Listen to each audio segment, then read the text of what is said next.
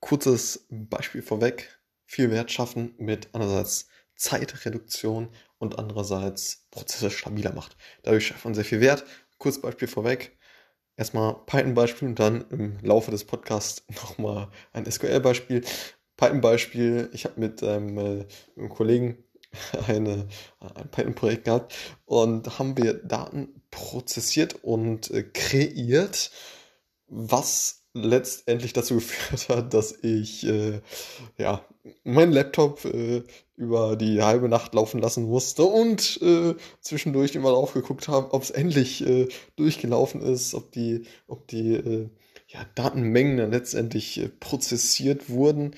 Ähm, und genau, äh, dementsprechend war die Nacht äh, äh, kurz und schlecht. Und dann habe ich das tatsächlich zwischenzeitlich äh, abgebrochen, einfach mitten in der Nacht, weil ich ja natürlich auch schlafen musste und das ganze Thema immer und immer länger gedauert hat.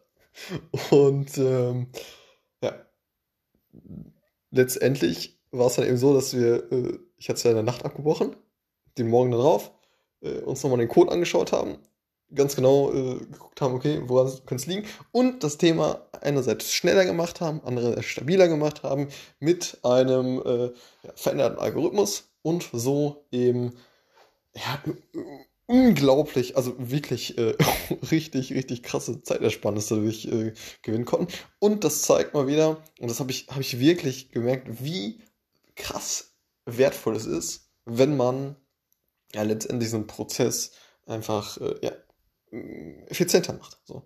Und schneller und stabiler. So. Und jetzt starten wir rein in den Podcast.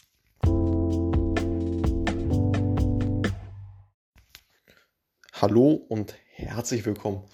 Häufig kreiert man ziemlich viel Wert, wenn man Prozesse schneller macht und andererseits auch ja, stabiler.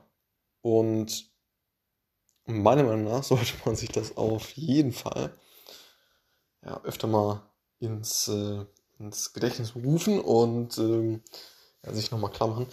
Denn, ja, wenn wir jetzt so ein ganz äh, kleines Beispiel, Beispiel nehmen, bei, bei SQL gibt es ja sehr, sehr viele Möglichkeiten, wie man letztendlich von A nach B kommt. Also mit äh, irgendeine Intention letztendlich zum Ziel gelangt. Das kann man über verschiedene Wege machen und da gibt es häufig eben Möglichkeiten, das noch effektiver letztendlich durchzuführen. So. Und irgendwie so ein, so ein, Beispiel, wenn wir jetzt wenn wir jetzt filtern wollen, das heißt, äh, wir haben, wir so eine Tabelle, wo ganz viele Kunden drin sind wir wollen aber nur eine bestimmte Kundengruppe haben. So. Und könnte man das natürlich äh, auch so machen, dass man erstmal eine volatile Tabelle macht, also so eine Tabelle, die nur irgendwie im, äh, im Zwischenspeicher ist. Ähm, äh, da aggregiert man alle, alle, Kunden auf, die man letztendlich äh, ja, äh, einbeziehen möchte. Also die Kunden, um die es letztendlich geht. Das heißt, die haben wir jetzt in so einer volatilen Tabelle geschrieben und dann darunter äh, schreiben wir jetzt ja die, die, die letztendliche Abfrage. Und ähm, join dann einfach die, äh, ja, die volatile Tabelle, die wir oben definiert haben, und joinen wir einfach da dran. So. Dann äh, haben wir es ja so, dass, dass wir jetzt äh, wenn, wir jetzt einen Joiner äh, äh, gemacht haben, mh, also Inner Join zum Beispiel, dann, dann, dann haben wir ja lediglich die Kunden äh, äh, ja, gefiltert letztendlich, die wir verwenden möchten für diese ja, Abfrage so, oder für diese Analyse. So. Aber mh, es wäre viel performanter, wenn man, wenn man einfach äh, ja, das nicht über erstmal eine Volatile-Tabelle und dann ein dann da dran joint, sondern dass man lediglich ein Tabelle hat und dann in der Where-Bedingung dieser, dieser Abfrage äh, dann, dann weiter spezifiziert. So.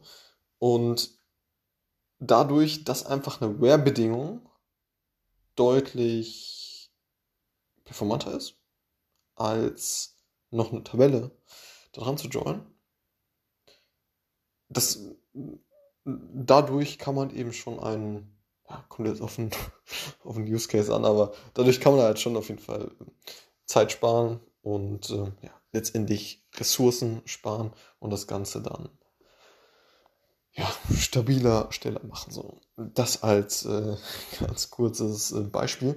Und genau, das ist, äh, das ist eben häufig der Fall, dass man eben durch eine ja, eben schnellere Abfrage oder eben irgendein Prozess, äh, muss jetzt nicht SQL sein, deutlich verschlankt, schneller macht und stabiler macht. Dadurch schafft man eben schon viel, viel Wert und ja, sollte man sich ab und zu mal ins Gedächtnis rufen und äh, ja, spannend auf jeden Fall. Und äh, genau, das war's mit diesem Podcast. Bis zum nächsten Mal. Ciao.